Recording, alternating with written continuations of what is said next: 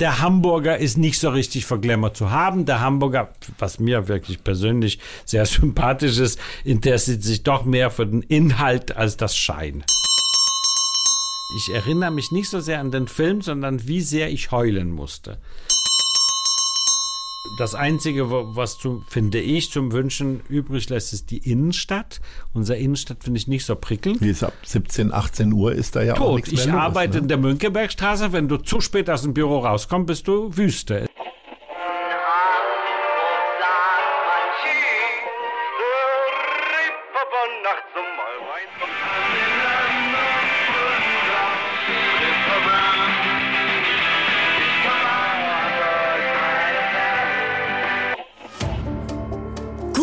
Leute. Das Hamburg-Gespräch mit Lars Meier. Jetzt. Heute ist bei mir zu Gast Albert Wiederspiel. Moin, moin. Hallo. Hallo, Lars. Du bist geboren in Warschau, aufgewachsen in Kopenhagen, bist studierter Filmwissenschaftler und Filmmanager, verheiratet mit dem Schauspieler Gustav Peter Wöhler, Mitglied der European Film Academy und seit 2003 Leiter des Filmfest Hamburg. Für Leute, die jetzt nicht so bewandert sind im Film, welches Filmfest ist denn mit dem Hamburger am ehesten zu vergleichen? Am wenigsten, wie du häufig zitiert hast, ja Berlin. Aber gibt es ein Filmfest welt- oder europaweit, wo du sagst, so sind wir auch? Also es gibt viele Filmfeste, die ich sehr bewundere und so, so möchte ich gerne sein. Also zum Beispiel macht die Stadt Breslau in Polen, Wrocław, ein Filmfest, das heißt Nowe Horizonte und das ist ein Vorbild von vielen von uns. Sie machen ein tolles Programm, die Stadt macht sehr gut mit, das Publikum ist extrem wissensbegehrlich, also das sind so Sachen, das sind so Filmfeste, die finde ich sehr inspirierend. Es gibt tolle Festivals, ein bisschen in der ganzen Welt. Es gibt ja fast 4000 Filmfestivals, das weiß man meistens nicht und nicht alle finde ich toll, das stimmt, aber zum Beispiel Breslau finde ich super. Ich finde das, was wir machen sehr gut. Ich bin sehr stolz auf Filmfest Hamburg. Aber ich finde die Kollegen in Leipzig, die ein Doc-Filmfestival machen, ganz toll. Das ist ein wunderbar, ein der besten Dokumentarfilmfestivals in der Welt. Also es gibt viele, viele Vorbilder. Du hast gerade gesagt, dass du eure Arbeit ganz toll findest, schließt dein Team natürlich als guter Chef sofort mit ein. Gab es denn trotzdem in der langen Zeit, in der du das jetzt machst, das sind ja jetzt schon 18 Jahre, äh, mal so Pannen oder wo du sagst, oh, das ist voll daneben gegangen? Aber selbstverständlich. Dann klar. erzähl sie uns mal. Also es gab zum Beispiel ein Jahr, da haben wir uns dazu überreden lassen, den roten Teppich grün zu färben. ich kann das mich erinnern. Hamburg wollte oder war damals irgendwie the Green Capital oder irgendwas. 2012 war Genau. Das. Umwelthauptstadt Umwelthauptstadt Europas. Europas, genau. Und ich habe mich überreden lassen zu einem grünen Teppich, ohne zu denken, dass alle ja wie Leichen aussehen werden, wenn sie drauf fotografiert waren. So war es auch. Also diesen Teppich, ich glaube, nach drei Tagen haben wir ganz schnell entfernt und neu, neu gelegt in Rot. Also da, kleine Geschichten, aber sowas, äh, an sowas denkt man heute mit Schmulden zurück. Damals hätte ich heulen können. ähm, aber sonst insgesamt bin ich äh, mit den, mit den, mit den 18 Jahren, die ich das jetzt mache, eigentlich im Großen und Ganzen zufrieden. Es waren viele äh, filmschaffende Schauspielerinnen, Produzenten, Regisseurinnen zu Gast. Äh, nun gibt es ja immer mal wieder auch Eskapaden äh, mit Künstlerinnen und Künstlern. Äh, Gab es denn da auch mal eine Anekdote, wo was nicht funktioniert hat, wo der Learjet nicht landen konnte oder was auch immer? Nee, insgesamt wurden uns solche größere Pannen erspart. Es gab lustige Geschichten, als ich ganz neu war hier und wir irgendwie kam jemand auf die Idee oder vielleicht war ich das sogar Sophia Loren in die Stadt zu holen, die damals schon nicht ganz jüngst die jüngste war und wir irgendwann mussten wir feststellen, die weiß ja nicht ganz genau sich im Klaren, wo sie ist. Und dann, als sie sich auf der Bühne bei den Düsseldorfern bedankte, da wussten wir spätestens, okay, hier ist irgendwas nicht ganz in Ordnung. Also kleine Pannen und Anekdoten, die war trotzdem reizend und wir haben die Paparazzis aus aller Welt nach Hamburg dadurch bekommen, was auch schon was wert ist. Ähm, ich weiß nicht, ob ich Sophia Loren heute noch mal empfangen würde, aber per se war es eine lustige Anekdote. Ein paar Jahre später oder mehrere Jahre später hatten wir, hatten wir äh, Catherine Deneuve da, auch so eine Diva, aber die war deutlich präziser und klarer. Die wusste sehr wohl, wo sie ist und sie ist extrem gut vorbereitet gewesen. Und also es gibt äh, Diven und Diven, würde ich sagen, aber die machen trotzdem sehr viel Spaß. Ist denn abseits von äh, dem Filmfest, was ja nur wenige Wochen dauert, im ganzen Jahr über auch eine Filmstadt für dich? Oder also, was fehlt der ganzen Sache? Also wir sind ja, und das bedauere ich sehr, wir sind ja deutlich mehr eine, eine, Fil eine Fernsehproduktionsstätte als Filmproduktionsstätte. Also hier wird ja mehr Fernsehen gedreht als Film. Was per se nicht schlecht ist, das ist schön. Da, dadurch ist Hamburg sichtbar in den, auf den verschiedenen Fernsehkanälen. Das ist positiv. Ich persönlich hätte gerne, dass hier noch mehr Filme gedreht werden. Ich weiß allerdings auch, dass es steigt. es wird immer mehr hier gedreht. Das ist positiv hier unten in Schleswig-Holstein. Unsere Filmförderung ist ja eine Filmförderung Hamburg-Schleswig-Holstein. Jetzt heißen sie auch noch Moin, Moin dazu. Genau. Herrlich. Das haben sie von euch abgeguckt, oder? Vielleicht, vielleicht. Moin, Moin Filmförderung Hamburg-Schleswig-Holstein. Und äh, die, die machen eine tolle Arbeit. Die machen zwei tolle Arbeiten. Einerseits sorgen sie dafür, dass immer mehr hier gedreht wird, tatsächlich. Aber die sorgen auch dafür, dass Hamburg international sehr viel koproduziert. Also Hamburg ist bekannt inzwischen wirklich in der ganzen Welt, dass man in Hamburg Unterstützung bekommt, gerade wenn man aus Ländern kommt, wo die politische Lage nicht prickelnd ist. Jetzt drücke ich mich vorsichtig aus äh, sei es Türkei, sei es Iran. Das sind Filmemacher, politisch unterdrückte Filmemacher, die sehr oft in Hamburg eine Förderung bekommen. Darauf bin ich sehr stolz und finde, das möchte ich unbedingt unterstützen bei der Filmförderung. Und ähm, ja, also die zwei Sachen macht die Förderung toll und dadurch wird immer mehr hier gedreht und immer mehr wird von Hamburg hinaus in die Welt äh, produziert. Steigen wir mal in dein Hamburg ein. Äh, wir haben die erste Rubrik, nämlich die Hamburg-Lieblinge. Das ist unsere Schnellfragerunde. Deswegen freue ich mich, wenn du das immer nur so im halben Satz beantwortest. Was ist dein liebstes TV-Format aus Hamburg? Oh, das ist äh, das Frühstücksfernsehen von Hamburg 1. Das, das Frühcafé. Das Frühcafé, das finde ich super. Schöne weil, Grüße an Marco Ostwald. Ja, weil man Stelle. sieht oben den Verkehr und man sieht das Wetter. Eigentlich sieht man im Einbild alles, was man von dem Tag braucht. Finde ich super. Toll. Welches ist dein Lieblingstheater? Das ist dann tatsächlich wahrscheinlich das Schauspielhaus. Welche ist deine Lieblingsgrünfläche? Das ist die ganze Grünfläche um den Alster herum. Also, Oder heute dein Hemd. Du hast sie nämlich hier genau. fabrikkonform heute sind, in grün gekleidet. Wir sind so grün wie sonst was. Das hat nichts mit den Bundestagswahlen zu tun. Gar nichts. Aber nee, die ganze Grünfläche um den Alster, das finde ich, das macht überhaupt diese Stadt aus. Welches ist deine Lieblingskneipe? Guck mal, jetzt komme ich in Stottern. Das mit den Kneipen, ich bin nicht so sehr Kneipe, gebe ich zu. Ja. Und äh, ich gehe sehr gerne essen, Kneipe, sag, hm, weiß ich nicht, da, da antworte ich nicht drauf. Doch, du musst antworten. Ich muss antworten. Ja. Also wenn es ein Restaurant gibt, zum Beispiel, da war ich gestern, deshalb habe ich das frisch in Erinnerung, es ja. gibt einen wunderbaren thailändischen Restaurant in der Adolf Schönfelder Straße. Das okay. heißt Suvadi ja. und es ist mit Abstand der beste Thai, den ich kenne. Na, dann will ich den gerne hin. mal probieren. Ich würde Sofort. an dieser Stelle beim Lieblingsteil immer das Salatai nennen. Das gibt es in der Hafen City und ah, das äh, Ende. Das kenne ich auch. Ich würde behaupten, meiner ist noch besser. Okay. Ein Tick drauf. Wir werden das ausprobieren oder lassen die Hörerinnen und Hörer über Instagram dann abstimmen. Genau. Welches ist dein Lieblingslied über Hamburg?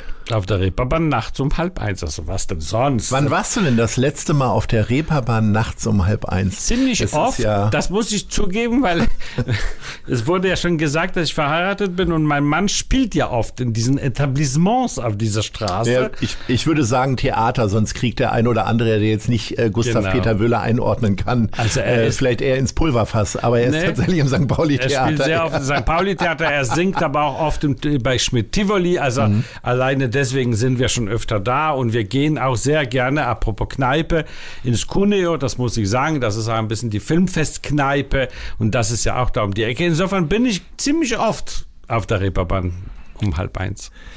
Du hast in Paris studiert und äh, unter anderem in Brüssel, London und Frankfurt gearbeitet. Äh, warum Hamburg am Ende?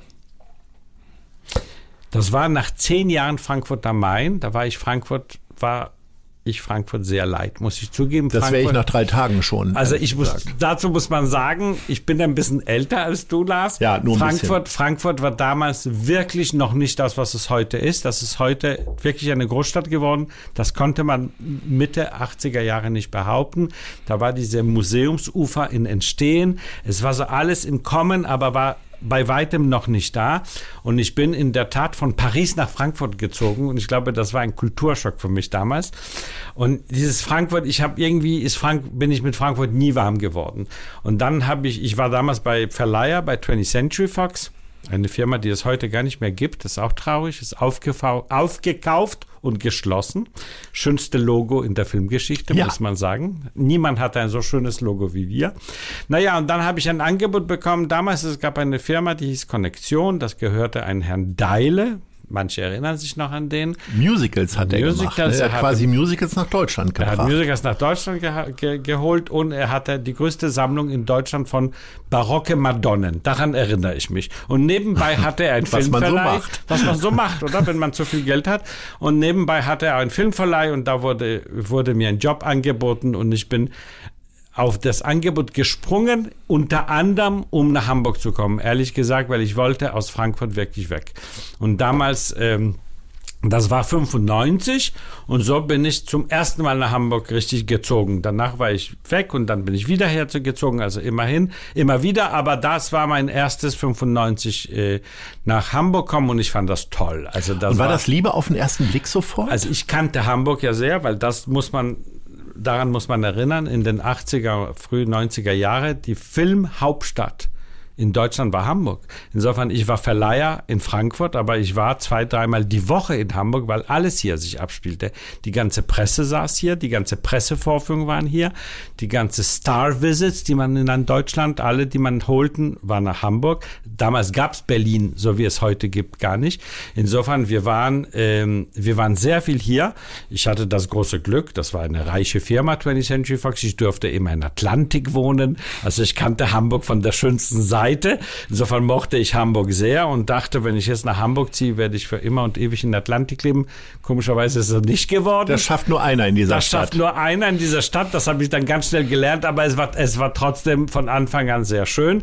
Und lustigerweise bin ich in 1995 nach Hamburg in Graumannsweg gezogen, also auf der rechten Alsterseite. Und ich bin nie rüber, ich habe es nie rüber geschafft auf die linke Seite. Also die fülle ich quasi aus. also ich schaffe es nicht, ich schaffe es nicht auf die rechte Seite. Die meisten quasi die linke Seite. Die meisten Leute schaffen es nicht auf die rechte. Ich war von Anfang an auf die rechte Seite, was, das muss man hier sagen, keine politische Konnotation haben Nein. soll. Nein, auf keinen Fall. Ähm, Du hast ja schon angesprochen, dass Hamburg offensichtlich irgendwann mal die Filmhauptstadt war. Äh, jetzt kam ja dann irgendwann die Wiedervereinigung dazu. Es flossen sehr viele Gelder in die Stadt. Es gab in Berlin äh, einen Bürgermeister, der sehr auf Medien gesetzt hat mit Klaus Wowereit. Äh, hat nicht alles richtig gemacht, aber das glaube ich auf jeden Fall. Entsprechend sind sehr viele Medienfirmen, Universal Music unter anderem, aber auch viele Filmfirmen nach Berlin gezogen.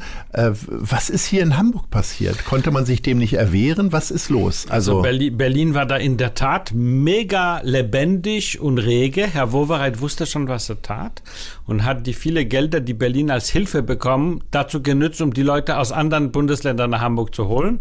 Okay, nach Berlin. Man, nach mhm. Berlin zu holen, Entschuldigung. Kann man sich fragen, ob man das gut fand oder nicht. Ich fand das so hm, mittelmäßig gut. Aber äh, dann passierte auch was, was unglücklich war, dass in, in 2005 bekam Hamburg eine neue Kultursenatorin, das war Frau von Welk. Und leider war das erst die erste Amtshandlung von Frau von Welk, war die Förderung, die Filmförderung um 50 Prozent runterzuschneiden.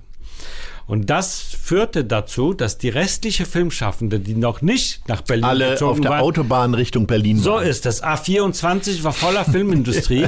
nee, das war wirklich tragisch, weil ja. wir haben dazu geschaut und wir wussten überhaupt nicht, was wir tun sollten. Wir hatten auch kein Argument. Wie soll man Leute hier halten, wenn gerade die Subventionen weggeschnitten wurden? Wir wurden dann im letzten Moment gerettet. Der damalige Wirtschaftssenator Uldal hat dann gesagt, okay, er legt Geld drauf, um diesen Exodus quasi zu stoppen. Und dann kam, das längere Geschichte, auf jeden Fall ein bisschen Schadenbegrenzung ist, war dann doch möglich. Aber in der Tat, das war der Moment, wo wirklich viel zu viele Leute nach Berlin gezogen sind. Inzwischen, das muss man kurz erwähnen, ziehen auch manche Leute wieder zurück nach Hamburg. Also wir naja, weil die äh, Wohnungsbesichtigungen, die Schlangen davor sind in Berlin mindestens genauso lang wie hier in genau. Hamburg. Also das äh, mit den Mieten und die armen Künstler ja. zählt heute nicht Absolut. mehr. Und dazu kommt auch filmpolitisch die, die große, sehr große Filmförderung in Berlin, Medienboard Berlin-Brandenburg, die sehr viel reicher ist als, als, als die Hamburger, beziehungsweise Moin, Hamburg Schleswig-Holstein. Äh, die sind sehr viel größer größer, aber sie haben so viel mehr Kunden in Anführungszeichen da. Also diesen riesen Kuchen, den muss meine Kollegin Kirsten Niehus in, in tausend kleine Teile teilen. Insofern ist man vielleicht doch in diesem überschaubaren Hamburg besser drauf und man hat mehr Möglichkeiten hier Geld zu bekommen als in Hamburg, wo es ganz einfach zu viele Produzenten inzwischen sitzen. Aber ähm, wir haben ja schon beide persönlich schon diverse Diskussionen darüber gehabt, dass ich immer wieder kritisiert habe, dass häufig der Glamour fehlt irgendwie bei dem Filmfest. Äh, da hast du ja eine spezielle Meinung zu, aber insgesamt fehlt es ja in Hamburg, ne? Habe ich so manchmal das Gefühl. Ist es immer noch, dass der Hanseat sich da durchsetzt und sagt, schön Zurückhaltung ja. statt Champagnersause und äh, Filmsternchen? Oder? Total. Und ich habe ja ich musste erzählen, wie viele Bürgermeister habe ich erlebt. Gar nicht so viele, aber ich habe vier Bürgermeister, glaube ich, erlebt. Wer hat die oder? besten Reden gehalten? Also, ich weiß nicht, ob die besten, aber sagen wir, die, die am freiesten mhm. hat selbstverständlich Ole von Beuys ge ge gehalten. Also Ole egal was man politisch von Ole hält, aber als Redner unübertroffen. Der sprach immer frei. Er hat ja nie in sein Manuskript geguckt, guckte immer die Leute direkt an und es war toll. Egal wie tiefsinnig oder nicht tiefsinnig da war, was er sagte, aber der, wie er das sagte, war schon, war schon sehr gut. Aber insgesamt gilt für alle diese Bürgermeister, die ich, die ich hatte, äh, im Gegensatz zu sagen wir München, wo sich die, die Ministerpräsidenten Bayerns und die Bürgermeister der Stadt sich quasi auf den roten Teppich werfen um ein gutes Foto mit jemand. Ich musste Olaf Scholz dazu zerren, ein Foto mit Catherine Deneuve machen zu lassen. Also äh, der Hamburger. Jetzt kommt's raus. Ja, der Hamburger ist da sehr zurückhaltend. Und Olaf Scholz, den ich übrigens wirklich sehr schätze, hat da äh, ja eine so eine natürliche Zurückhaltenheit, die mir ehrlich gesagt sehr sympathisch ist. Auch Ole von Boys war nicht äh, geil drauf, sich mit Leuten auf dem Teppich fotografieren zu lassen. Also das ist diese gewisse, du sprachst vorhin von, von Wowereit, der hat ja die Bussi-Kultur in Berlin neu erfunden. Ich würde sagen, diese Kultur ist bis Hamburg nie, die hat in Hamburg irgendwie nie Fuß gefasst. das liegt in Hamburgern nicht. Und Auf deshalb, der Berlinale gibt es mehr Partys als Filme, habe ich manchmal das Gefühl. Es gibt nur Partys. Äh, und das wurde vor allen Dingen von dem Bürgermeister doch sehr befördert. Total. Und der neue Chef von der Berlinale versucht quasi was Neues auszumachen, weil auch die Berlinale Berlinale muss sich besinnen. Wir müssen zum Film zurück. Also das kann doch nicht sein, dass Film nur irgendwie ein Beiprodukt, äh, da, das kann nicht sein. Aber äh, das, also das mit dem Glamour und, und so, ja, Hamburg, äh, der Hamburger ist nicht so richtig für Glamour zu haben. Der Hamburger, was mir wirklich persönlich sehr sympathisch ist, interessiert sich doch mehr für den Inhalt als das Schein. Kommen wir mal zu deiner Biografie zurück. Ich habe ja vorhin schon gesagt, Brüssel, London, Frankfurt, Paris. Äh, Gibt es irgendwas, was dir total fehlt hier in Hamburg gegenüber Frankfurt also oder eben Frank anderen Städten? Nee, also gegenüber Frankfurt sowieso. Das, das wollen wir Keine grüne Soße oder so. Nein. Ich finde, ich finde Hamburg eine extrem lebenswerte Stadt. Liebenswert und lebenswert. Ich bin ja gerne. Allerdings habe ich das große Glück mit, mit Gustav Peter Wöhler zusammen. Wir haben auch eine Wohnung in Berlin und das erlaubt uns ein bisschen zu pendeln, hin und her. Ist das dann so halb-halb oder wie? Nee, wie es ist schon 75, 25. Also Für Hamburg? Ein, ja klar, ich habe einen Beruf, den ich hier ausüben muss und ich habe hier ein Büro und so. Das sagst du also jetzt nur wegen deines obersten Dienstherrn? Genau, damit, ja. damit Herr Tschentscher auch versteht, dass ich in Hamburg Residenzpflicht aus also ich lebe den ja. nee, nee, wir sind schon überwiegend hier.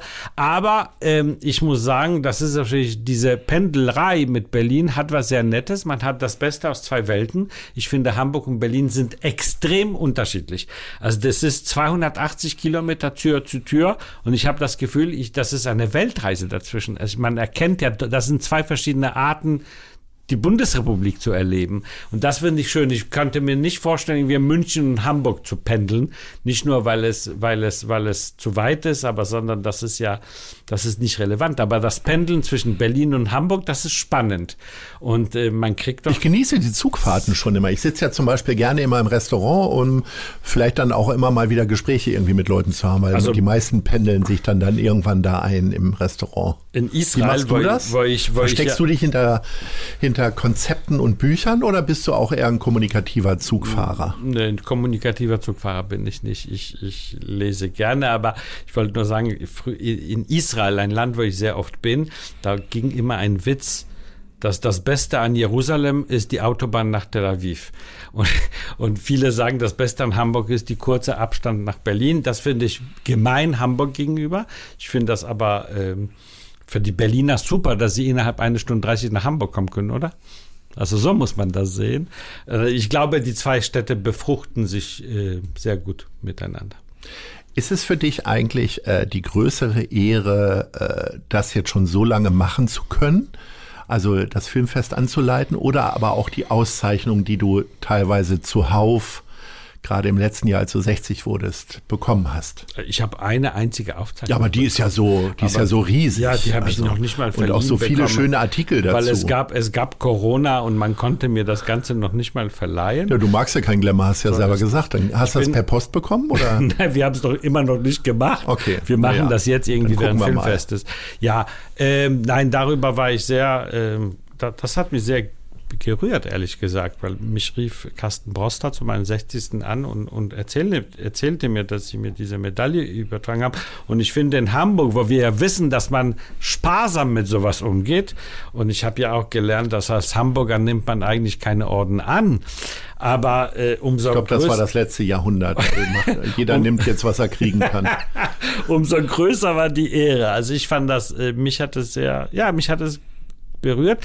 Ich muss kurz eine kleine Geschichte dazu erzählen, weil es stimmt, darum. ich bin in Warschau geboren und da und da aufgewachsen und so weiter. Aber Hamburg hat eine große Rolle in der Familie gespielt. Und es ist lustig, wie sich Kreise schließen. Meine Oma in 1892 in Galizien geboren, nicht in spanischen Galizien, sondern in Galizien an der polnisch, heute polnisch-ukrainische Grenze. Die, ähm, die wurde mit 18, weil sie alleine gelassen worden ist von ihren Eltern. Ihre Eltern mussten fliehen nach USA und man hat das Mädchen alleine gelassen mit sechs kleinen Geschwistern. Und als Belohnung dafür durfte sie sechs Monate, wohin? Nach Hamburg. Und das war 1911. Und die schönsten Erinnerungen von dieser Frau, die übrigens sehr alt wurde, sie wurde 92 und hatte zwei Weltkriege und mehrere Emigrationen hinter sich. Die schönste Erinnerung, die sie in ihrem Leben haben, war Hamburg. Und die erinnerte sich an Besuche in der Staatsoper und sie hat hier Wagner gehört und so weiter. Und wir haben tatsächlich bis heute in Familienbesitz, jüdische Familien haben wenig Fotos. Aus gegebenen Anlass haben wir alles verloren. Aber die paar Fotos, die wir haben, die sind alle aus Hamburg. Und die sind alle in der Grindelallee 162 fotografiert. Also da steht, da ist ein Stempel hinten. Da muss ein Fotograf äh, gesessen Das ist aber haben. nicht zufällig das Haus des ehemaligen Grindel-Kinos. Nein. Nein, leider nicht. Das ist das Haus, wo Heike Wille Tim viele Jahre saß mit Relevantfilm. Oh ja, ja. Grindlerle 162. Insofern, so schließt sich ein Kreis. Also meine Oma hat hier irgendwie angefangen mit ganz jung, in jungen Jahren, 1911. Und ich schließe, würde ich sagen, mein professionelles Leben dann hier ab. Äh, Mutmaßlich. Fast 110 Jahre später. Kopenhagen kommt ja auch in deiner Biografie vor. Jetzt ist ja Kopenhagen so eine Stadt, wo Hamburger sehr häufig hingucken, vor allen Dingen Politiker, vor allen Dingen der Verkehrssenator, äh, wenn es darum geht, äh, um Radfahrwege, Verkehrssysteme, aber natürlich auch der Umgang jetzt mit Corona und so weiter zu gehen. Was machen die da anders und besser tatsächlich, äh, dass die immer so ein grundpositives Image haben. Also ich würde sagen, die Dänen sind Weltmeister im PR. Das würde ich behaupten. Ähm, ich habe zehn Jahre dort verbracht und ich, ich, ich, ich, bin da ganz ehrlich, ich wollte eigentlich nur weg. Das, das, lag mir nicht. Es war eine Stadt, wo ich mich sehr fremd fühlte. Ich bin mit acht dahin gekommen, also relativ kleines Kind und wollte weg. Und ich habe auch die Abitur dort gemacht und Samstag war Abiturprüfung, Dienstag war ich weg. Also ich habe wirklich. Aber was hatte ich aus der Stadt? Ich meine auch äh, ich fühlte mich da, betrachtet. Ich fühlte ich mich da wahnsinnig fremd. Also ich hatte irgendwann entdeckt. Hast du man, Dänisch gelernt? Ja, dann selbstverständlich. Da? Musst ach ja, musst ja, klar. Ja. Ich habe Abitur in Dänemark gemacht. Das ist quasi meine Muttersprache. Aber ich habe irgendwann gemerkt, dass wenn man nicht groß und blond ist, dann wird man irgendwie schief angeschaut. Das wäre jetzt mein Vorteil. Das wäre dein Vorteil. Du, du, siehst auch aus wie ein Kopenhagener. ja, habt ihr auch noch einen dänischen Vornamen oder einen skandinavischen? Genau. Also ich bin der Gegenteil von einem Kopenhagener. Ich bin klein und schwarzhaarig und mhm. das ich pass. Und mich sprachen zum Beispiel als Jugendlicher war sehr viele Leute in der Straße auf Englisch an. Das hat mich total genervt. Das ist vielleicht nicht schlimm. Das passiert aber, mir selten in Hamburg. Ja, siehst du, Ja. aber das ist sowas, wenn du da oben wohnst und ich fühlte mich eigentlich als Däne, hätte ich mir gedacht, irgendwie, ich fühle mich als Däne, aber die empfinden mich nicht als Däne, weil ich alleine von Aussehen her nicht Däne bin. Also irgendwie bin ich mit diesem Land und dieser Stadt nie warm geworden. Meine Familie wohnt da bis heute. Wir sind sehr oft oben. Das ist nicht so. Ähm, aber es ist es wäre gelogen zu sagen, dass es meine Lieblingsstadt ist. Ist es nicht. Aber die Dänen sind wunderbar in PR machen. Das, die haben einen fantastischen Ruf. Dänemark ist ja angeblich auch das Land mit den meisten glücklichen Leuten. Unter uns, ich glaube, die sind so glücklich, weil alle Prozac schlucken und dann so Glückstabletten. dann kann man sich glücklich fühlen. Aber das nebenbei gesagt. Äh, die wissen auch, wie man die Stadt vermarktet. Die wissen, wie äh, man PR macht für die Fahrradstadt Kopenhagen. Kopenhagen ist eine große Fahrradstadt, ich weiß. Ja, aber die haben auch breite Straßen da. Sie ne? haben breite das Straßen, ist auch relativ breite- einfach, da haben- extra Streifen zu ziehen. das ist so mein haben, Gedanke. Genau, immer. sie haben breite Streifen für die Fahrräder sehr früh gemacht. Allerdings muss man sagen, ich bin auch sehr viel Fahrrad gefahren als Jugendlicher in Kopenhagen. Es ist extrem gefährlich, weil du bist, du darfst nicht rechts gucken, du darfst nicht links gucken. Du hast Millionen von Fahrrädern um dich herum. Und mein Gedanke war immer, wenn jemand vor mir bremst, dann bin ich dran. Und das ist ja wirklich so. Also das ist ja schlimmer als Autos. Das sind ja unglaubliche Mengen an Fahrrädern, die parallel fahren. ist ein bisschen wie morgens neun, halb zehn hier in der Schanze. Das ist auch, So, ich sage ja immer, das ist ein bisschen Krieg hier immer. Da kommen sie, also nur von oben kommen die Fahrräder nicht, aber sonst kommen sie von jeder Richtung. So ungefähr ist es auch. Aber ich weiß, dass Kopenhagen und Dänemark in, in, in gerade in Hamburg und in Norddeutschland wahnsinnig positiven äh, positive Konnotation hat und das sei denn gegönnt und ich will das auch gar nicht kaputt reden und so. Wir sind da auch oft und jetzt, wo ich da nicht mehr wohnen muss, finde ich das auch sehr hübsch. Das heißt, du springst auch über deinen persönlichen Schatten deiner, äh, deiner Kindheit und Jugend und ähm, nimmst häufig genug auch dänische Filme mit ins Programm auf. Ich habe da jetzt keine Auszählung, aber ich denke manchmal, da könnte häufiger noch was kommen, irgendwie durch die Nähe. Ne? Ja. Also der Rausch beispielsweise ist ja jetzt gerade aktuell so der große Filmhit des Sommers, glaube ich, gefühlt. War auch bei uns letztes Jahr. Siehste, Also gut, dass ich haben- aufgepasst ja, habe. Wir haben immer viele dänische Filme, weil Dänemark eigentlich eine super Filmszene hat. Allerdings gibt es immer Wellenbewegungen und im Moment hat Dänemark eher schwäch, schwächerer Jahrgang. In diesem Jahr haben wir einen einzigen Film aus Dänemark. Mhm. In Cannes gab es gar keinen Film aus Skandinavien. Also Skandinavien hat gerade, ich würde sagen, eine, eine kleine Schaffenskrise, aber das ist normal. Also dann kommt, dann kommen sie umso stärker wieder. Im Moment ist zum Beispiel Rumänien sehr stark, danach werden sie schwach. Es gibt immer Wellenbewegungen. Und im Moment ist Dänemark in der Tat, das sind nicht ihre beste Jahre, aber sie kommen auch bald wieder. Wir zeigen sehr gerne skandinavische Filme, auch weil wir wissen, wie sehr die Hamburger die skandinavischen Filme lieben. Ich habe zwischendurch das Gefühl, es ist egal, was ich zeige, wenn es nur aus Island ist, ist es sowieso ausverkauft. Das ist wirklich so. Also Ja. da gibt es eine Vorliebe für. Ähm, ich wollte noch mal kurz zu der Filmstadt Hamburg zurückkommen, was mir dabei einfällt, weil du sagst, jetzt habt ihr nur einen Film äh, im Filmfest aus Dänemark. Ähm, Anton Korbein hat ja hier einen sehr beeindruckenden Film, den letzten Film mit Philipp Seymour Hoffmann gedreht, nämlich ähm, The Most Wanted Man. Und der hat ja tatsächlich äh, die Filmstadt Hamburg möglicherweise auch wegen der Förderung überschüttet mit Lob und hat gesagt, es gibt noch so viele ungefilmte Ecken. Und damals habe ich als Fan, dass hier mal ein bisschen mehr Bewegung reinkommt und Hollywood, gehofft, dass da ein Ruck durchgeht. Aber lag es dann daran, dass der Bürgermeister auch kein Foto haben wollte mit Philipp Seymour Hoffmann? Ich weiß es nicht. Aber äh, seitdem passiert ja nichts. Da war dann der B-Movie mit den drei Engeln für Charlie nochmal Genau, ganz wollte kurz. ich gerade sagen. Aber das war ja wollte- auch eher verunglückt und eigentlich las ich das im Vorfeld schon eher so. Hm. Ja, also ich glaube, äh, da ist die Konkurrenz sehr stark. Also viele Städte möchten ja diese internationale Produktion zu sich, äh, zu sich anziehen. Zum Beispiel, ich weiß es aus Erfahrung, Wien ist eine Stadt, die sehr, sehr aggressiv nach Produktionen ähm, sucht, die in Wien drehen können und das gelingt dann ziemlich gut. Also da muss man wahrscheinlich in äh, Hamburg ist ja, wie du sagst, wir haben lauter gute Locations, das fehlt ja nicht. Wir sind eine extrem fotogene Stadt. Wir sehen super aus im Film. Also wirklich, nicht nur die Speicherstadt, aber insgesamt sieht Hamburg in, in Film immer gut aus. Und vielleicht musste man ganz ein bisschen mehr Geld in die Hand nehmen. Vielleicht muss sich die Politik ein bisschen mehr Mühe geben. Der Bürgermeister soll doch die Fotos mit Catherine Deneuve machen lassen, damit wir mehr wahrgenommen werden als Produktionsstätte. Aber insgesamt über die Jahre ist hier nicht wenig äh, verfilmt worden. Zu Corbyn möchte ich noch sagen, und das zeigt auch, wie wichtig sowas ist. Corbyn hat Hamburg zum ersten Mal erlebt, als er zu Filmfest mit seinem ersten Film kam. Und da fand er Hamburg so toll, dass er Jahre später hier einen Film gedreht hat. Das, sowas das war der Film über Joy Division? Genau. Genau. Siehst du? Ein paar Filme sind mir in Erinnerung, die Absolut, bei dir gelaufen mir sind. auch. Und das darf man nicht unterschätzen, dass wir Leute in die Stadt holen zu Filmfest, die potenzielle äh, Regisseure von Hamburger Filmen danach werden. Das darf man nicht unterschätzen.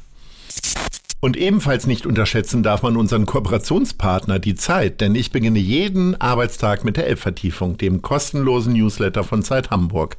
Was die Elbvertiefung besonders macht, sie ist relevant und prägnant, persönlich und enthält fundiert recherchierte Lesestücke von Autorinnen und Autoren der Zeit. Alle wichtigen Infos rund um Hamburg gibt's auf www.zeit.de slash Elbvertiefung oder von montags bis freitags um 6 Uhr im E-Mail-Postfach eurer Wahl. Klickt mal rein. Und hier geht es nun weiter mit den Fragen der anderen Leute. Äh, wir haben zwei Leute befragt, ob sie eine Frage an dich haben und sie hatten tatsächlich eine. Hör mal rein. Hallo Herr Wiederspiel, hier spricht Sandra Bock von der Plattform Farm to Table Deutschland. Und mich würde interessieren, welches ist das komplizierteste Gericht, das Sie kochen können? Da schnauft er nur. Nee, das, ja, ich weiß ganz genau, was das ist. Also, es gibt ein, ein, ein, ein, ein, ein, ein in der jüdischen Welt eine, ein mythisches Gericht, das heißt das gefüllte Fisch. Das alle, alle reden darüber, die wenigsten haben das gegessen. Es ist ein gefüllter Karpfen. Also man nimmt ein Karpfen auseinander durch den Reißwolf und macht daraus wie Fischfrikadellen, jetzt grob erzählt. Also okay. Also man macht quasi aus der, aus der ganzen ähm, ja, durch den Fleischwolf geratenen Karpfen macht man Frikadellen, das heißt gefüllte Fisch.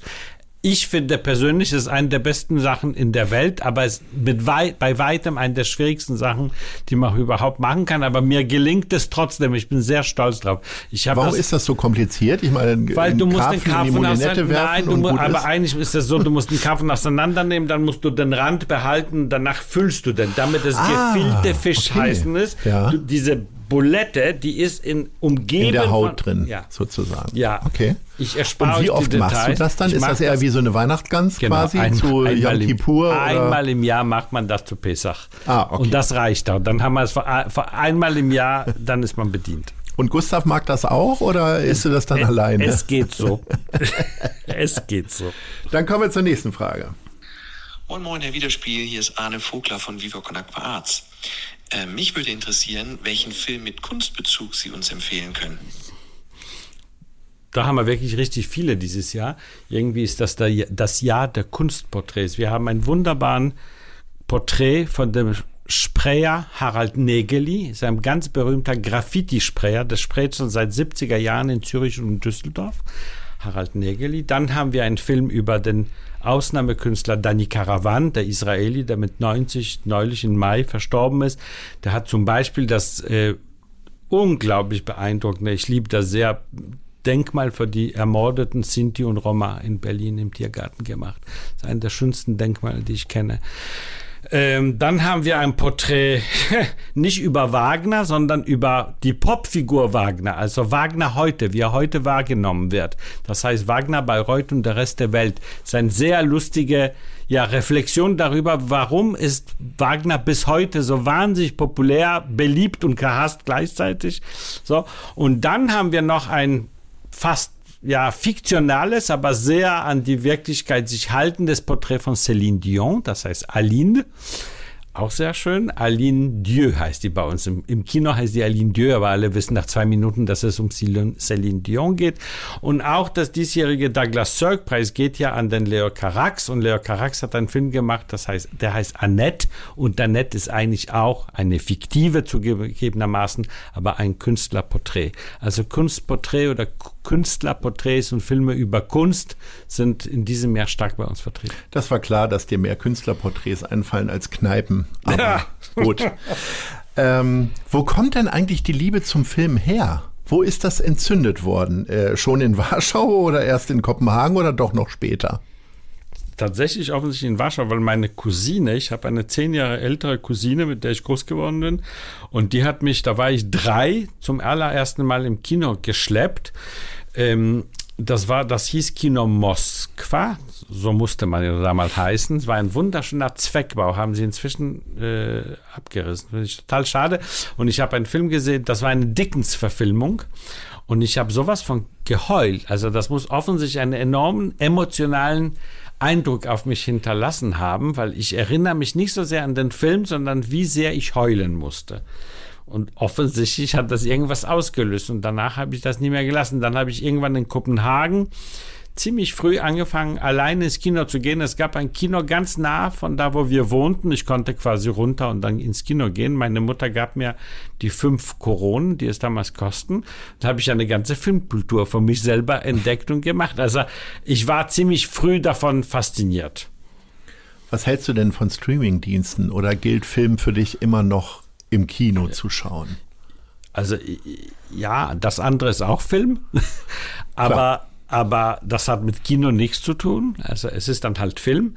Und ähm, ja, also ich mag auch Theater nicht zu Hause auf der Couch gucken und ich mag auch Film nicht zu Hause. Hast du im Zweifelsfall aber auch. Bitte, ja, aber nur. Schauspieler wenn, zu Hause. Ja, gut, aber, aber ehrlich, also Film, ich gucke ja sowieso sehr viel Film auf, auf Fernsehen, weil wir, weil wir ja vor Filmfest sichten müssen und die schicken uns ja leider keine Filmkopien. Also man muss ja auf, auf den kleinen Leinwand, auf den Schirm zu Hause gucken und deshalb weiß ich, wie einsam das eigentlich ist. Es ist überhaupt nicht, also der Spaß besteht doch daran, das mit anderen Leuten zu gucken und zu lachen, wenn die anderen lachen und traurig zu sein, wenn die anderen traurig sein. Und dieses alleine zu Hause gucken, ja, kann man machen, es ist nur halt was ganz anderes. Kannst du dir, so wie andere Leute hier ins Kino gehen, Popcorn sich holen oder ich hole mir Eiskonfekt, ähm, kannst du dir auch noch Filme so aus unterhaltsamen Gründen angucken? Also wo du einfach lachen kannst und nicht darüber ja. nachdenkst, oh Gott, wie spielt der? Oder nee, das wäre jetzt nix. Nein, nein, kann ich sehr gut. Wobei ich gönne mir immer eine Pause nach Filmfest, ja. ähm, weil wir sehr viele Filme gucken bis September. Und dann haben wir so einen gewissen so eine Overdosis, ehrlich gesagt. Und ich Wie viele also Filme am Tag schaffst du? Also meine also, höchste Anzahl war mal vier ja, während eines Filmfests. Vier. Und da habe ich dann aber abends festgestellt, dass ich die Handlung schon äh, durcheinander gebracht habe. Also wir müssen in Cannes, weil wir in Cannes wahnsinnig viele Filme innerhalb von zehn Tagen gucken müssen, da haben wir bis fünf am Tag. Aber ich gebe dir vollkommen recht, am Ende des Tages weißt du nicht ganz, was das Ende vom einen oder das Ende vom anderen war. Also, das, also ich, ich finde, ganz normal sollte man nicht mehr als vier Filme gucken. Das ist so das Maximale. Mehr schaffe ich auch nicht. Aber ich gönne mir eine Filmpause von Oktober bis Januar. Da versuche ich. Das heißt, die großen Weihnachtsschinken und so kriegst du gar nicht mit James nein, Bond? Nein. Bist du James Bond-Fan? Nein, bin ich sowieso nicht, aber ich gucke, ich gucke irgendwie von Oktober bis Neujahr gucke ich nichts und da lese ich und wir gehen noch mehr ins Theater und so. Also ich finde, das ist ganz gesund, ein bisschen Distanz zu bekommen. Umso mehr freut man sich, wenn die Berlinale kommt und man kann über die Berlinale Filme dann in Ruhe schimpfen. Wie organisiert man denn ein Filmfest? Also das ist ja ein Austausch, eine Messe. Ähm, es ist ja eben, findet ja nicht nur ausschließlich im Kino statt, aber du stellst ja dein Programm zur Verfügung, zur Diskussion. Was ist denn, gibt es so drei Punkte, die sich unterscheiden von anderen Messen oder anderen Festivals? Wir haben ja doch noch so zwei, drei andere Sachen hier in der Stadt.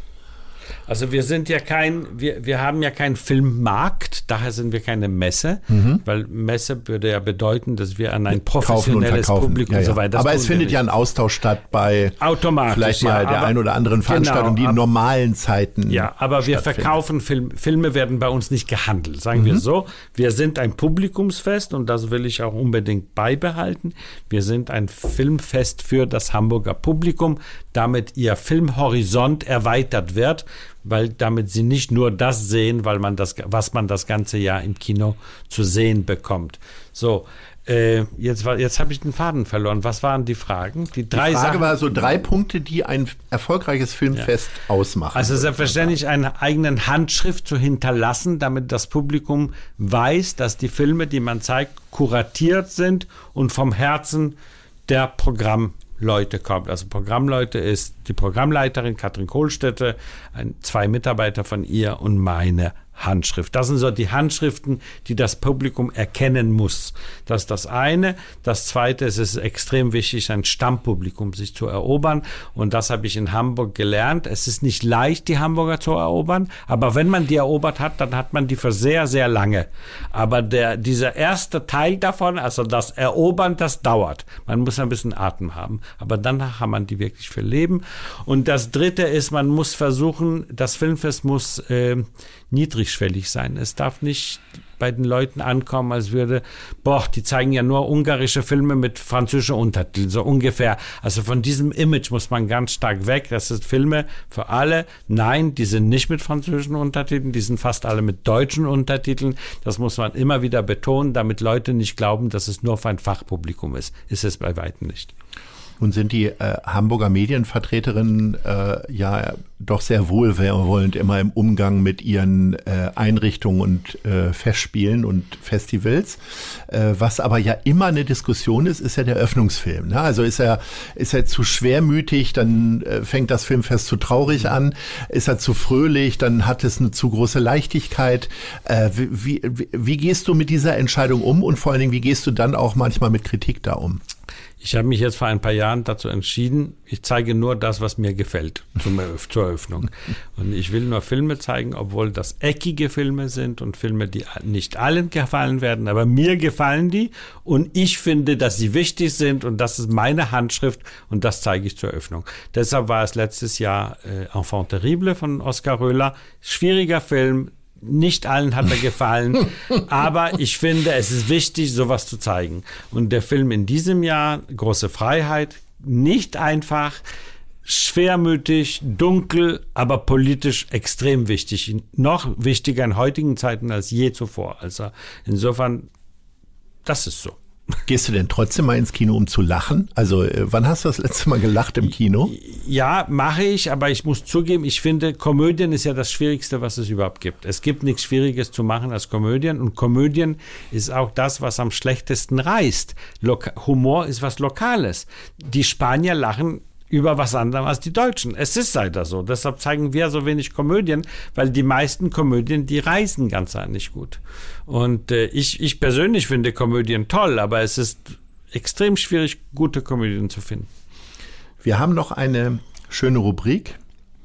Und zwar heißt die Wissenswertes. Und jetzt kommst du. Das heißt, wir haben so uns drei Fakten mal rausgesucht über Hamburg. Und da schließt sich eine Frage an. Das größte Schuhgeschäft Europas ist die Görz-Filiale in der Spitaler Straße. Wie viele Paar Schuhe besitzt du? 30 würde ich raten, so. Jetzt ruft gleich Gustav Peter Wöhler an und sagt, das stimmt überhaupt nicht, du hast mindestens 100. Das stimmt nicht, ich habe 30. Äh, und alle nur schwarz und braun nein, oder gibt es auch mal nein, rote nein. oder äh, blaue? Äh, oder? Braun, schwarz, ja, du hast recht. Es ist fast nur schwarz und, und blau. Ja. ja, gut, das ist so. Das, ja, das ist glaube, das schwarz, dunkel, blau und braun. So, das ist meine Palette. Äh, und kaufst du dir eigentlich zur Filmfesteröffnung dann immer noch mal extra irgendwas? Ob nein, jetzt Schuhe oder Anzug oder sagst du so, was egal, nein, ist mir egal, nein, ich zieh es jetzt an. Nein, das ziehe ich jetzt an. In der Hafen City gibt es unter anderem die Tokio-Straße, die Shanghai-Allee sowie die San Francisco-Straße. Welches ist dein liebstes Reiseziel? Oh, da gibt es sehr viele. Ich reise wahnsinnig gerne auf die Azoren. Das habe ich irgendwann vor Jahren entdeckt und ich liebe es. Ich liebe Island, da war ich schon öfter. Ich rate auch jeden, den ich kenne, einmal im Leben muss man nach Island muss man in Island gewesen sein, weil das ein ganz anderes Naturerlebnis Bei ist. Island Also- muss ich immer reflexartig an den Film denken, 101 Reykjavik. Ja. 101 ist die Postleitzahl von Reykjavik. Absolut, richtig. Ich weiß eigentlich gar nicht mehr, worum es geht. Ich weiß nur, dass der Hauptprotagonist ein äh, Wohnzimmersofa hatte, dass wenn er das aufgeklappt hat, war da eine Badewanne drin. Und das, und das Wasser stand da auch immer drin. Die sind ich total verrückt. Mehr, die die Isländer sind verrückt und die machen dieses Land aus. Und es ist ein Land voller unglaublicher Natur und völlig verrückte, durchgedrehte Leute. Bitte, alle fahrt hin. Das erlebt man einmal im Leben. So, dann haben wir noch einen dritten Fakt. Das Zollenspieker Pegelhäuschen ist laut eigener Aussage mit nur einem Tisch und vier Plätzen das kleinste Restaurant der Welt. Wohin gehst du am liebsten essen? Jetzt hast du ja schon ein, zwei Restaurants genannt, vielleicht hast du noch ein drittes. Nihao, das ist ein Chinese in Wandsbek, liegt ein bisschen, wie sagt man auf Englisch, in the middle of nowhere, ehrlich gesagt. Aber das Essen ist super. Also Nihao, Wandsbek, ich glaube, es heißt Wandsbeker Zollstraße. Du hast ja ähm, mit dem Filmfest jetzt auch nicht so einen großen Bewegungsradius, äh, was die Kinos und so weiter angeht. Hab dich eigentlich dann auch immer so in St. Georg vermutet, dass du da äh, dich rausbewegst. Äh, Wandsbek erscheint mir fast für mich zumindest schon ja wie eine Weltreise. Aber achte drauf, es ist immer noch die rechte Seite von Alster. Genau. Und deswegen frage ich, äh, treibt's dich irgendwann auch mal äh, auf die andere Seite? Sieht man dich in Otten? Ja gut, in Ottensen wird man dich sehen, weil da ist das Seise-Kino. Ja, aber ich bin ab doch relativ oft in Eimsbüttel. Ich komme gerade von einem Mittagessen in Leibgericht, Ja. Eppendorfer Weg. Ganz toll. Ganz toll, super, Ja. finde ich auch. Also insofern doch, doch. Also wir sind, weder Gustav noch ich, sind nicht so lokalpatriotisch, dass wir uns aus der langen Reihe nicht, nicht bewegen. Ich finde Hamburg, das ist auch ein großer Vorteil von Hamburg. Hamburg hat sehr viele nette Stadtteile. Es ist nicht alles konzentriert und das Einzige, was zu, finde ich, zum Wünschen übrig lässt, ist die Innenstadt. Unsere Innenstadt finde ich nicht so prickelnd. Wie es ab 17, 18 Uhr ist da ja auch Tot. nichts mehr Ich los, arbeite ne? in der Mönckebergstraße. Wenn du zu spät aus dem Büro rauskommst, bist du Wüste. Es ist nichts da. Mhm. Aber dafür sind die Stadtteile rumherum umso netter. Und zum Beispiel, was sich wahnsinnig entwickelt hat, das, da, das wird unterschätzt, ist Barmbek. Barmbek ist eine richtig nette, interessante Stadtteil geworden. Vor 20 Jahren war es noch wirklich nicht der Fall. Gibt's denn einen Stadtteil, den du nur aus der Zeitung kennst? Also, keine Ahnung, sowas Abwegiges wie Eidelstedt oder Rahlstedt? Ja, also- Meine Freunde werden jetzt aufschreien, die da Genau, wohnen. aber ich war, also ich wirklich, Gustav hat eine Lesung jetzt die Tage in Sasel. Das musste ich erstmal nachschauen, wo das ist. Also, aber es ist auch in Hamburg. Packst du euch ein Butterbrot ein? Ich habe ich hab festgestellt, auch das ist Hamburg. Wir waren so in Zweifel, ist das noch Hamburg oder Schleswig Holstein? Ja, es man muss dazu sagen, da gibt's sogar noch Stadtteile, die da drüber liegen über Sasel. Echt? Ja, ja, durchaus. Okay. Aber da bist du ja schon auf halbem Wege nach Dänemark Genau. und äh, da fährst du ja nicht so gerne hin. Ä- ähm, du hast ja vorhin schon gesagt, wenn das Filmfest durch ist, gibt's keine Filme mehr. Du hast Theater gesagt. Gibt's denn auch, äh, ich sag mal, neben der Kultur auch Hobbys? Hast du auch seltene Sammelleidenschaften? Du hast vorhin die barocken Madonnen angesprochen. Ich sammle Ähm. nichts. Also wenn es mir das Sammeln ist ein, das ich verstehe das überhaupt nicht. Das ist so, mir so fremd. Ich verstehe nicht, dass Leute Briefmarken sammeln. Also ich sammle eigentlich gar Du hast nichts. auch gar keine DVDs zu Hause? Zum Ganz- Beispiel? Ganz wenig, weil da, früher hatte ich welche, aber heute kann man ja alles streamen. Also wozu braucht man DVDs? Also es ist alles, ich finde. Bist du ordnungsliebend Ja, tatsächlich? Du, total. bist du derjenige, der hinter Ja, Gust- Gustav, ja, äh, also er wird das ja irgendwann kommt er auch zu Gast, er wird das kann korrigieren er das können. bestätigen? Nee, ich bin ordnungsliebend und vor allem schmeiße ich wahnsinnig gerne raus. Also ich bin der Gegenteil von Sammler. Ich bin der Rausschmeißer. Ich finde, ihr will, vielleicht hat es was, in, in meinem DNA hat sich die Migration irgendwie reingeschlichen. Immer fluchtbereit. Genau, man, Oh soll nicht, man soll nicht so viel da haben, weil das ist umso schwieriger danach das Ganze umzuziehen. Ja. ähm, abgesehen von Sammelleidenschaften, gibt es denn trotzdem Sachen, die du uns verraten möchtest? Bist du ein äh, passionierter Spaziergänger, Jogger, Rennradfahrer, Also sehe ich, au- sehe ich Basketballspieler? aus wie ein Jogger. Ich versuche dich zu provozieren, damit du jetzt endlich mal sagst, was du so machst. Also ich esse wahnsinnig gerne, das sieht man leider, aber Ja. ich esse wirklich gerne. Das also verbindet ich, uns. Ich liebe Essen und ich liebe gutes Essen. So, ich reise sehr gerne. Ich bin sehr gerne in fremden Orten. Ich liebe es, fremde Orte zu entdecken. Und wenn ich was vermisst habe in diese lange Corona-Zeit, ist das das Reisen. Das ist mir sehr schwer gefallen, dass mein, dass mein Universum plötzlich auf St. Georg quasi begrenzt wurde. Also wir sind jetzt in der Tat seit anderthalb Jahren nicht gereist.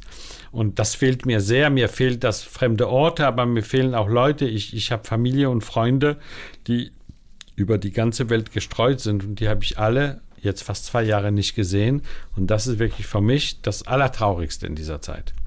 Gibt es ein Smalltalk-Thema, was du bevorzugst? Es wird ja nicht Film sein, immer wieder. Oder ist es eigentlich immer das, worauf die Leute dich dann auch immer ansprechen? Ja, ich finde Smalltalk grundsätzlich nicht so wahnsinnig spannend. Äh, ja, Betonung liegt auf Small oder Smalltalk. Ja.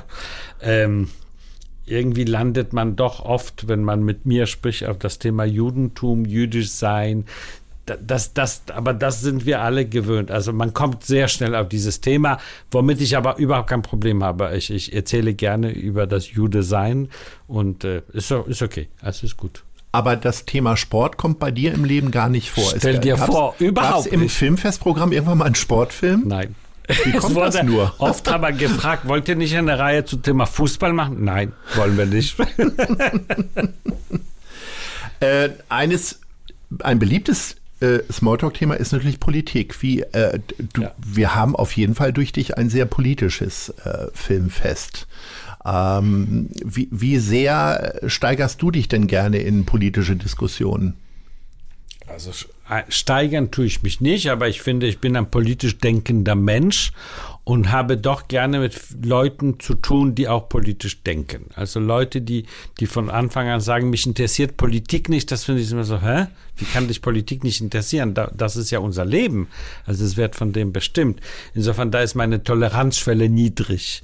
Insofern, ja, ich spreche gerne über Politik nicht jetzt, nicht nur jetzt äh, um die Bundestagswahlen herum. Ich finde auch, man kann während des Jahres und in den anderen drei Jahren, wo es keine Bundestagswahlen gibt, auch über Politik reden. Aber doch, Politik ist, ist, ein, ist immer ein wichtiges Thema bei uns am Tisch. Und wir haben auch Gott sei Dank viele Freunde, die politisch sehr interessiert sind, so dass man das Thema immer aufgreifen kann. Doch. Wo du mindestens einmal im Jahr richtig politisch wirst, ist ähm, deine Eröffnungsrede. Und äh, die ich tatsächlich zum Teil sehr unterhaltsam finde, aber immer wieder beeindruckend. Ähm, wie äh, hart äh, gehst du denn in diesem Jahr oder auch in der Corona-Phase mit der Hamburger Politik um? Also ich finde, äh, was Corona anbelangt, hat Hamburg richtig toll gemacht. Ich finde, äh, wir hatten mit, mit Peter Tschentscher ein Glück. Wir hatten einen Arzt als Bürgermeister. Also ein, was Besseres konnte einem gar nicht passieren. Ähm, wir haben auch ein großes Glück mit Carsten Broster, das darf man nicht äh, vergessen. Wir haben einen Kultursenator. Das wäre jetzt fast seit langer Zeit mal ähm, der erste Podcast, wo Carsten Broster nicht erwähnt ja, wird. Ja, ich muss den erwähnen, Gespräch. weil es ist ein Glücksfall für diese Stadt und es ist ein, ein Senator, um den uns alle beneiden. Also wirklich, die ganze Bundesrepublik hätte gerne einen Bro Carsten Broster. Ähm, insofern ist es schwierig, es fällt mir schwierig, über die Politiker dieser Stadt zu meckern. Ich habe nicht richtig was zu meckern. Ich finde, sie machen das richtig gut und ich bin sehr damit einverstanden, was sie machen. Und ich habe den großen Wunsch, ich, ich mache ja noch zwei weitere Filmfeste, bevor ich in Pension gehe. Und ich habe den großen Wunsch, die Unterkasten Brostad machen zu dürfen. Ich hoffe nicht, dass ich noch eine neue oder einen neuen Kultursenator erlebe. Wir drücken euch beiden die Daumen. So Und äh, du willst dann auf jeden Fall Schluss machen? Ja, ich möchte in 23 aufhören, dann habe ich 20 Jahre Filmfest gemacht und das finde ich, äh, länger als 20 Jahre fände ich irgendwie, auf Englisch heißt es indecent. Irgendwann ist das Ganze nicht mehr schön. Dann soll die nächste Generation. Haben. Hast du eine Idee davon, was du danach machen möchtest? Du kannst zum einen ja ganzjährig dann ins Kino gehen, weil du dir die Filme nicht mehr überguckst. äh, aber hast du schon so eine grobe Idee? Also, Oder sitzt du dann nur noch bei Gustav in der ersten Reihe im Theater? Nein, weil ich hoffe, dass auch Gustav dann nicht mehr zumindest nicht jeden Abend irgendwo auftreten muss.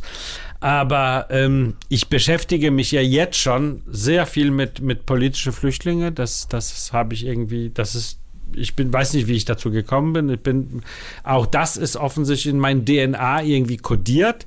Ich habe sehr viel mit vor allem iranischen äh, politischen Flüchtlingen zu tun und ich glaube, das wird so den Rest meines Lebens wahrscheinlich eine große Rolle spielen. Insofern, äh, ja, auch das ist sinnstiftend, finde ich. Das kann man machen. Man hilft Leuten. Und es gibt leider Gottes sehr viel Elend auf der Welt.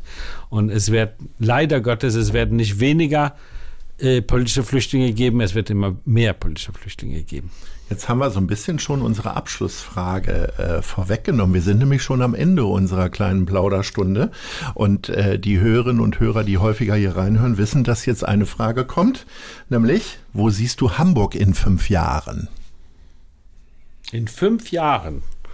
Das ist ja gar nicht so lange hin. Also da sehe ich die eigentlich nicht so sehr. Also ich hoffe, noch weltoffener, noch, ähm, noch ja, weltoffener ist das, was ich der Stadt am meisten wünsche eigentlich. Damit es nicht, irgendjemand sagt hier, weil böse Hamburg ist das Tor zur Welt, aber nur das Tor. Ich finde, das stimmt nicht. Wir sind schon mehr als das Tor und wir sind auch ein Tor mit offenen Türen. Und äh, ich wünsche, dass die Türen noch noch offener sind und dass wir mehr Leute aufnehmen. Ich glaube, wir haben das Potenzial, viel mehr Flüchtlinge, Migranten aufzunehmen. Wir müssen mehr Leute aufnehmen, weil habe ich vorhin gerade gesagt, das Elend auf der Welt wird immer größer und äh, das, unser, unser Reichtum müssen wir mit den anderen auch teilen. Und wo siehst du dich in fünf Jahren? Vielleicht noch mal einen anderen Aspekt erwähnen, den wir gerade schon besprochen haben. Also hoffentlich doch. Mehr Sport? Im, nee, bestimmt nicht. aber im Kino for my own pleasure, also um irgendwas zu sehen, was mir gefällt und hoffentlich in ein Konzert von Gustav Peter Wöhler, weil ich nicht hoffe, dass er auch aufhört zu arbeiten. Irgendwie, wenn wir beide Rentner sind, und irgendwie stelle ich mir das total langweilig vor. Aber äh, und dann, dass wir dann viel mehr reisen, weil wir dann mehr Zeit haben und so weiter. Also lauter rosige Zukunftsträume. Lieber Albert Wiederspiel, äh, das war, möchte ich sagen, fast ein filmreifes Gespräch. Es hat zumindest sehr viel Spaß gemacht, zumindest Danke. mir und ich hoffe auch allen Hörerinnen und Hörern. Bedanke mich recht herzlich, wünsche dir ganz viel Freude bei den kommenden Festivals, die noch so kommen, die du besuchen wirst, aber auch selber gestalten wirst, mindestens bis 2023 noch drei Stück. Herzlichen Dank und Ahoi. Das war Gute Leute das Hamburg-Gespräch mit Lars Meier. Von der Gute-Leute-Fabrik, Szene Hamburg, dem Zeitverlag und 917XFM. Folgt dem Hamburg-Gespräch als Podcast auf allen bekannten Streaming-Plattformen. Und die nächste Ausgabe gibt es natürlich auch wieder hier bei 917XFM, Hamburgs Musiksender.